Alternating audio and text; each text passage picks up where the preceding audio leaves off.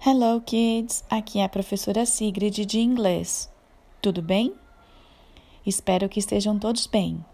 Esse áudio é para a aula da semana do dia 17 ao dia 21 de maio. Para essa semana, vamos aprender o nome de alguns objetos escolares.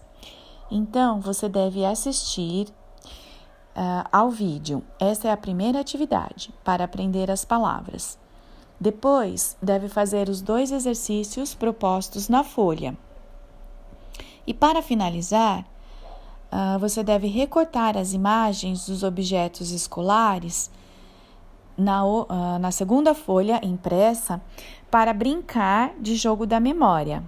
Tá bom? Boa aula para vocês e até a próxima! Bye. See ya.